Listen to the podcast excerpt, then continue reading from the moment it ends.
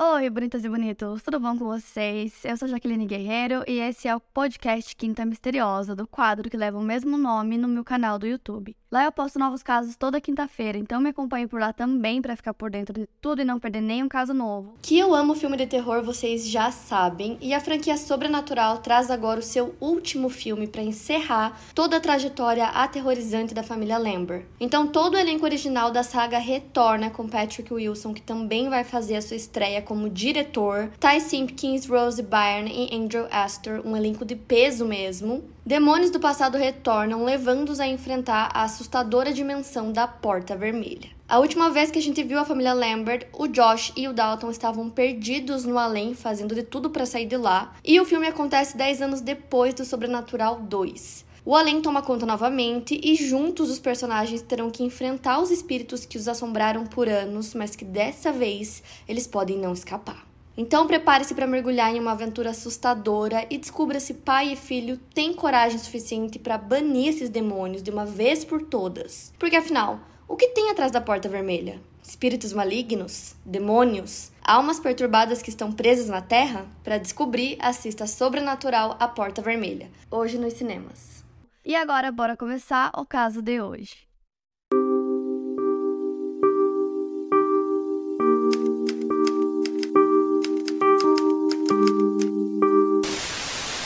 Alison Dick nasceu no ano de 1969, filha de Priscilla e Geoffrey James Dick, e tinha duas irmãs chamadas Vanessa e Ashley. A família morava na cidade de Brisbane, capital do estado australiano de Queensland. No ensino médio, Alison era aluna perfeita em seu último ano na Ipswich Girls Grammar School. Ela se tornou vice-líder na escola. Durante cinco anos, ela foi membro da Australian Youth Ballet, ela era apaixonada pela dança. Depois de se formar, ela viajou de forma extensiva, sendo estudante de intercâmbio e indo para Dinamarca. Alison acabou se tornando fluente em seis idiomas no total, sendo eles inglês, sua língua materna, japonês, francês, alemão, dinamarquês e suíço-alemão. Alison também foi uma grande empreendedora em sua carreira profissional. Ela passou de gerente na loja do Ipswich Fly Center para gerente estadual de recursos humanos da empresa responsável por 450 funcionários em todo o estado de Queensland, na Austrália. Aos 27 anos, ela foi promovida a gerente global de recursos humanos, supervisionando 3 mil trabalhadores em seis países,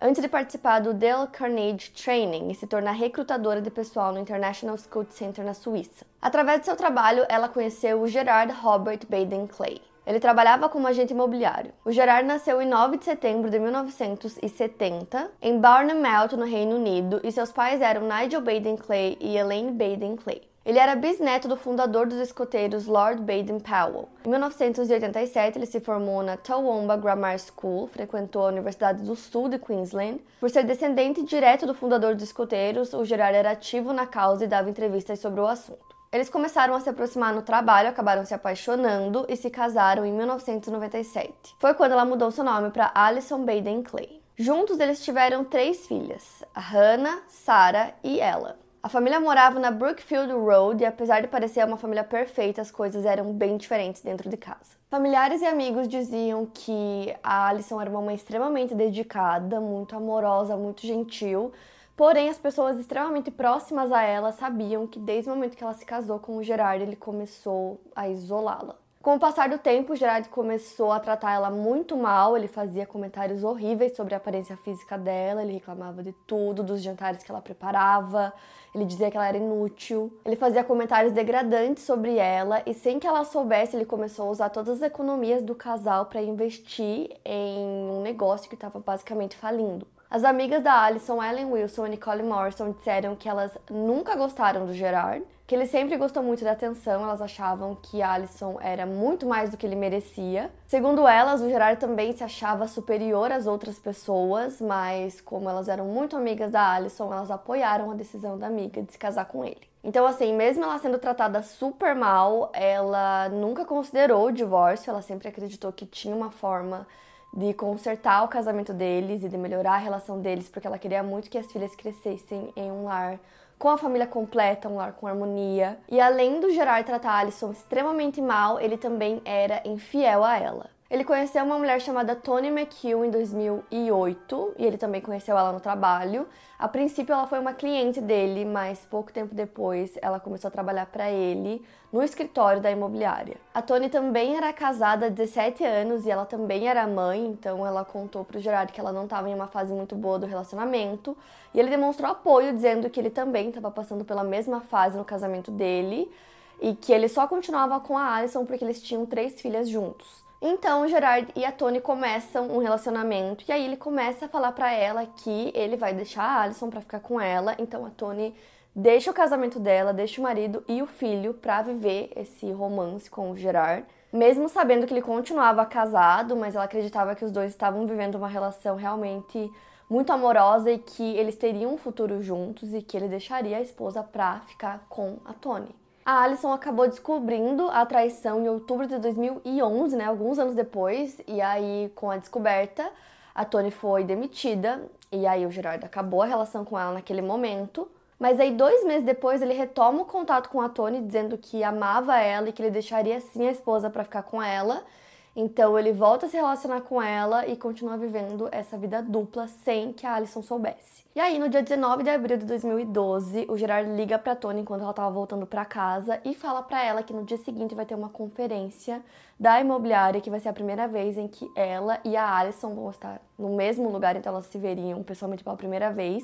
E isso deixou a Tony muito nervosa. Ela começou a questionar o Gerard sobre a relação dele com a Alison e ele disse que ele não amava mais a esposa e que deixaria ela para ficar com a Tony. Porém, na manhã do dia seguinte, do dia 20, o Gerard faz uma ligação por volta das 7 e meia da manhã para a polícia para relatar o desaparecimento da Alison e na ligação ele fala que ele não via a esposa desde a noite anterior. Quando o primeiro policial chegou no local e viu o Gerard, ele chamou seu supervisor, o sargento Andrew Jackson, porque ele reparou que o Gerard tinha grandes arranhões no rosto. Ele estava bem vestido e ajudando suas filhas a se prepararem para ir para a escola. Ele alegou que ele teria se cortado sem querer enquanto fazia a barba e a lâmina acabou escapando. Ele relatou para a polícia que na noite do dia anterior, depois que as filhas do casal foram dormir, a Alison começou a questioná-lo sobre o seu caso extraconjugal. A terapeuta de casais que eles estavam frequentando havia dito que essa conversa poderia ser importante para que essa situação fosse esclarecida entre os dois. Só que depois de um tempo, Gerard se cansou da discussão e disse que iria dormir. Ele acreditava que depois disso ela teria saído de casa para fazer uma caminhada noturna por volta das 10 horas da noite. Segundo ele, a Alison não teria voltado para casa porque ele acordou na manhã seguinte, procurou por ela, mas não a encontrou em lugar nenhum. Ele descreveu as roupas que ela estava usando, ele disse que eram leggings cinzas, uma camiseta preta e um tênis branco quando ela saiu. A Alison era uma mulher de 43 anos, que tinha cabelos loiros, olhos claros e 1,65 de altura. Os cortes no rosto do Gerard começaram a chamar a atenção da polícia porque não pareciam cortes feitos com lâmina de barbear, né, conforme ele falou,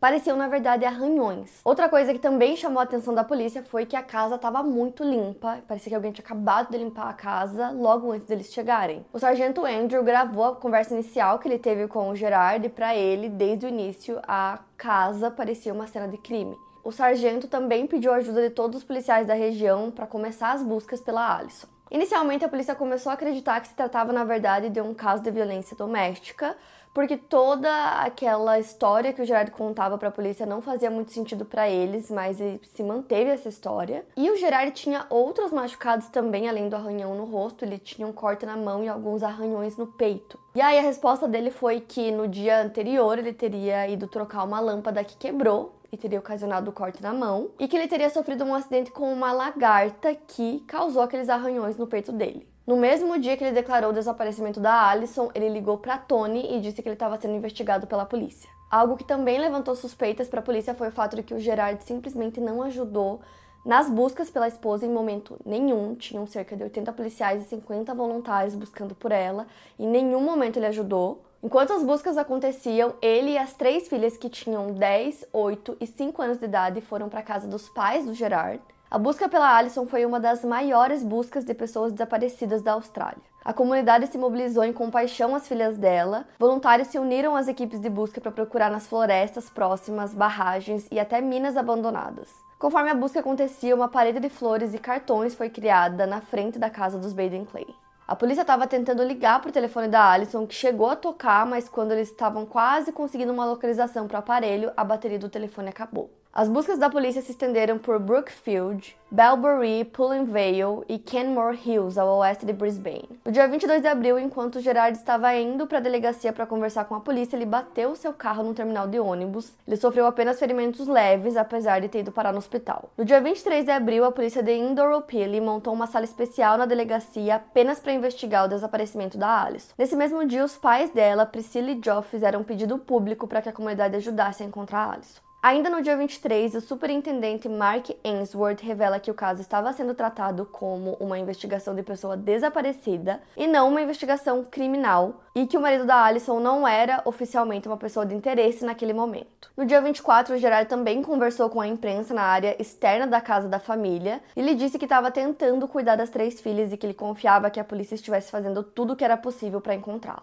No dia 26 de abril é realizada uma vigília de oração para Alison. Enquanto isso, a polícia recolhe evidências da casa da família Baden Clay e do escritório do Gerard. As autoridades procuraram um especialista para procurar lagartas na região da residência deles para tentar confirmar essa versão que o Gerard deu sobre o ataque da lagarta. O especialista procurou lagartas na região que pudessem ocasionar aquele tipo de lesão e não encontrou nenhuma. Além disso, a polícia também descobriu que pouco antes dele ligar para relatar o desaparecimento da esposa, ele usou seu computador pessoal para procurar algumas definições jurídicas, o que levantou algumas suspeitas. Conforme as investigações foram seguindo, a polícia não encontrou manchas de sangue na lâmina de barbear que, segundo o jurado, ele teria usado e teria causado os ferimentos no rosto. No dia 27 de abril, a polícia coloca um manequim na frente da casa da família e esse manequim usava roupas similares às roupas que Alison estava usando quando desapareceu, para que as pessoas pudessem vê-lo e, quem sabe, reconhecê-la mais facilmente quando ela fosse encontrada. Nesse mesmo dia, as equipes de voluntários ampliam sua área de busca. No dia 28 de abril, Gerard faz um agradecimento público pela ajuda e o suporte da comunidade e diz que sua prioridade é o bem-estar tanto da esposa quanto das filhas. Porém, dois dias depois, no dia 30 de abril, o caso mudou. O professor universitário Daryl Joyce, que estava com seu caiaque no rio, encontrou o corpo de uma mulher na margem de um riacho embaixo da ponte Collow Bridge Crossing,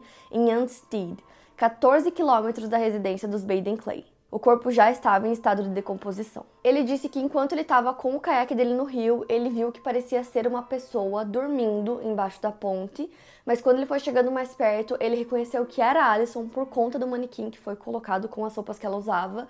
Ele viu esse manequim na TV e imediatamente reconheceu que era ela. A polícia remove o corpo do local e divulga que agora se trata de uma investigação de homicídio.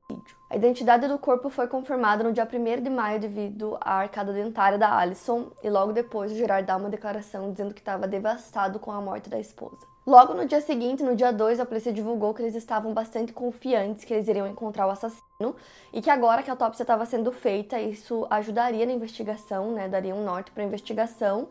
Ao mesmo tempo, Gerard dá uma declaração pedindo por privacidade enquanto as investigações estavam acontecendo. No dia 10 de maio, os policiais bloqueiam a Brookfield Road, que é uma rua próxima da casa dos Baden Clay, e aí eles ficam numa rotatória Enquanto as pessoas iam passando de carro, eles iam conversando com as pessoas para ver se alguém lembrava de alguma coisa, se alguém tinha visto alguma coisa. Basicamente, eles estavam tentando reunir qualquer tipo de informação que pudesse ajudar na investigação, caso alguém tivesse visto alguma pessoa esquisita ou algum carro, qualquer coisa que aconteceu no dia que ela desapareceu e que pudesse ajudar na investigação. A polícia também divulgou imagens dos carros da família na esperança de conseguir pistas. No dia 11 de maio acontece o funeral da Alison e centenas de pessoas compareceram. A família ainda tinha muitas dúvidas sobre as circunstâncias, né, da morte da Alison e como muitas pessoas compareceram ao funeral, eles convidaram essas pessoas a fazerem doações para ajudar as filhas da Alison. Uma semana depois, no dia 18 de maio, a polícia divulga que eles estavam muito confiantes que estavam perto de encontrar o assassino eles disseram que acreditavam que o assassino era uma pessoa que a Alison conhecia e eles estavam aguardando os resultados dos exames de autópsia e toxicologia para confirmarem a causa da morte. Os resultados saem no dia 29 de maio e foram encontrados antidepressivos no sangue da Alison, o que levantou a suspeita de que ela teria tirado a própria vida, mas imediatamente as amigas dela disseram que essa não seria uma opção, que ela jamais faria isso jamais deixaria as filhas dela. No dia 13 de junho, Gerard vai até a delegacia para ser interrogado, ele fica lá por horas. Logo depois, ele é acusado de assassinato e desrespeito de cadáver. O carro da Alison foi examinado e encontraram manchas de sangue pelo carro. Uma das manchas consistia em gotas que escorriam até o chão do carro e também foram encontradas várias mechas de cabelo dela. A polícia acreditava que a Alison teria lutado muito por sua vida, por isso que o Gerard teria tantos arranhões e ferimentos pelo corpo. Eles acreditavam que ele teria matado ela por asfixia e depois jogado o corpo embaixo da ponte, acreditando que o corpo seria levado pelo rio e que nunca seria encontrado. O Gerard continua defendendo sua inocência. Ele disse que a esposa simplesmente deixou a casa deles naquela noite para fazer uma caminhada e que depois disso ela desapareceu. E ele disse também que ele não teria como ter cometido o crime porque ele jamais sairia de casa e deixaria as três filhas lá sozinhas.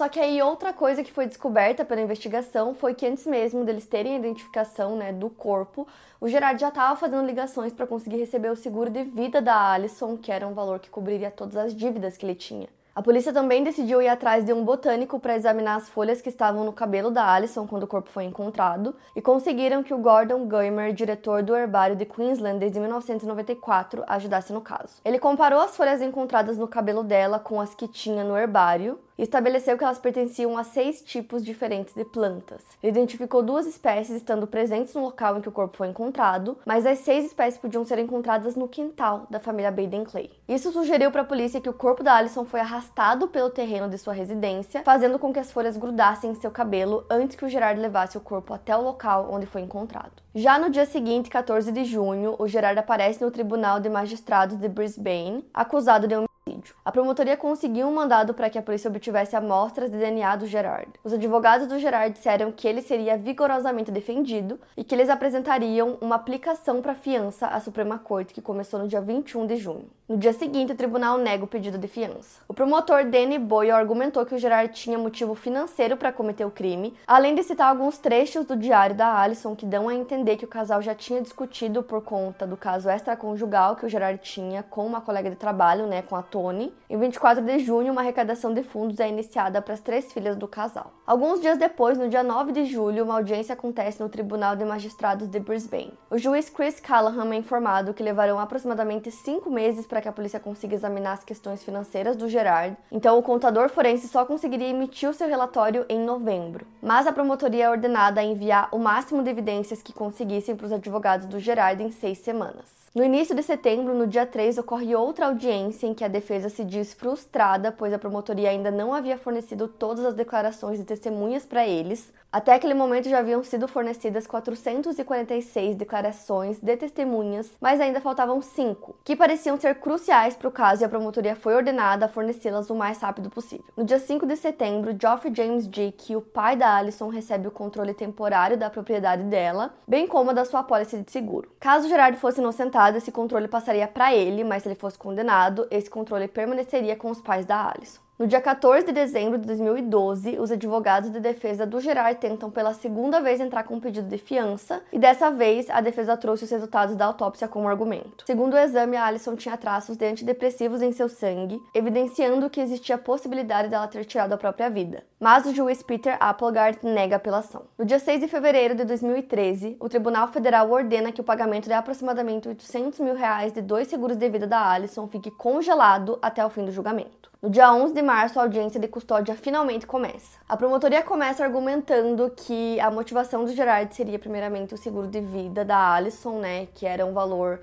que ele conseguiria quitar todas as dívidas que ele tinha, e que parte da motivação também era ele poder viver com a sua amante. A Alison sofria com depressão e tomava medicação, é, o casamento deles já estava passando por vários problemas. Algumas testemunhas também falaram que ouviram gritos vindo da casa no dia que Alison desapareceu. Um especialista forense testemunhou que ele acreditava que os arranhões no rosto do Gerard no dia seguinte, né, quando ele relatou o desaparecimento da esposa, teriam sido causados por arranhões de unhas e não por uma lâmina de barbear, como ele falou. Foram mais de 40 testemunhas no julgamento. Uma delas foi o médico Bruce Flagg, que era vizinho deles, e ele disse que ele ouviu os gritos naquela noite mas que ele não chamou a polícia porque nada indicava que um crime aconteceria. Outro especialista forense disse que os machucados no rosto do Gerard poderiam ter sido causados com arranhões, mas que também poderiam ter sido causados com lâmina de barbear.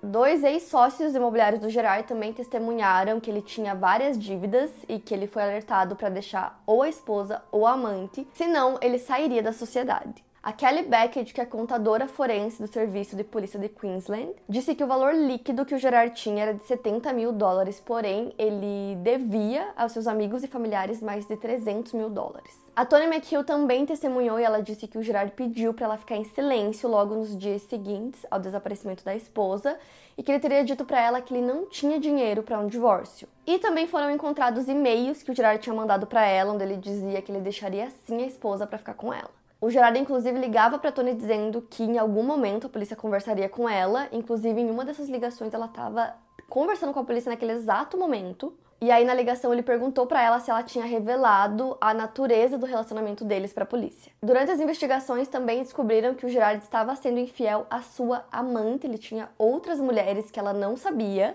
Já a irmã do Gerard, Olivia Walton, acreditava na sua inocência. No dia 19 de dezembro de 2013, a terapeuta do casal foi convocada para testemunhar e para trazer evidências de coisas que foram ditas durante as sessões de terapia, mas ela argumentou que as sessões eram protegidas por cláusulas de confidencialidade da lei do direito da família. As audiências pré-julgamento começaram no dia 3 de fevereiro de 2014. Eles começaram ouvindo o patologista Dr. Nathan Mayan, que realizou a autópsia. Depois, a terapeuta do casal, Carmel Ritchie, revelou que a Alison contou que tomou um medicamento anti-malária durante a lua de mel do casal, o que lhe causou episódios psicóticos, depressão e ataques de pânico. Alison também revelou que havia confrontado Gerard sobre seu caso extraconjugal e ele havia admitido a infidelidade. No dia 9 de junho, o júri composto por sete homens e cinco mulheres foi selecionado e o julgamento começou no dia seguinte, no dia 10. O Gerard se declara inocente. Depois de cerca de um mês de julgamento, no dia 9 de julho, são feitos os argumentos finais. Alguns dias depois, no dia 15, Gerard é considerado culpado do assassinato da sua esposa.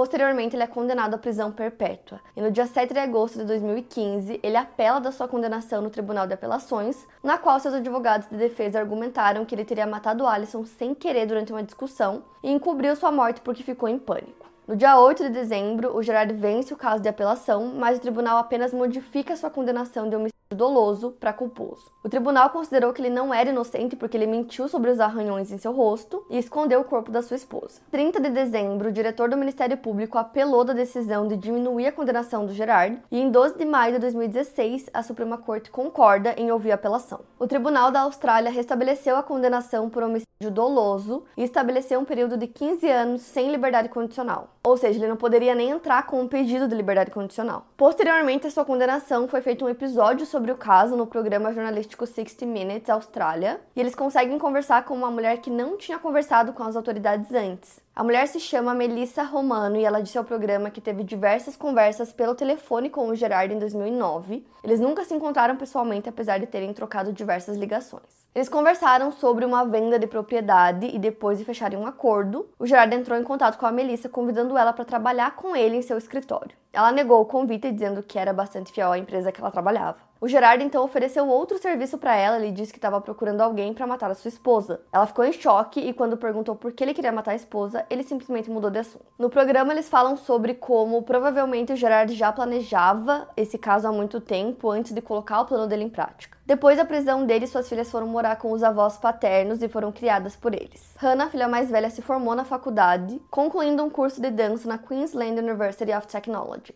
Nos anos seguintes, a família da Alison criou a Alison Baden Clay Foundation para educar a comunidade sobre violência doméstica familiar e empoderar as pessoas como forma de prevenção. A fundação também realiza uma campanha chamada Strive to Be Kind para aumentar a conscientização sobre a violência familiar e doméstica todos os anos durante o mês de julho. O valor do seguro de vida da Alison, que era cerca de 800 mil dólares, foi posteriormente liberado para as três filhas dela em 2017, mais de cinco anos depois da sua morte. O Gerard continua preso cumprindo sua sentença na prisão de Brisbane. E é isso, para mais casos, siga o podcast Quinta Misteriosa e aproveite para avaliar em 5 estrelas se você gostou. Obrigada por ouvir e até o próximo caso.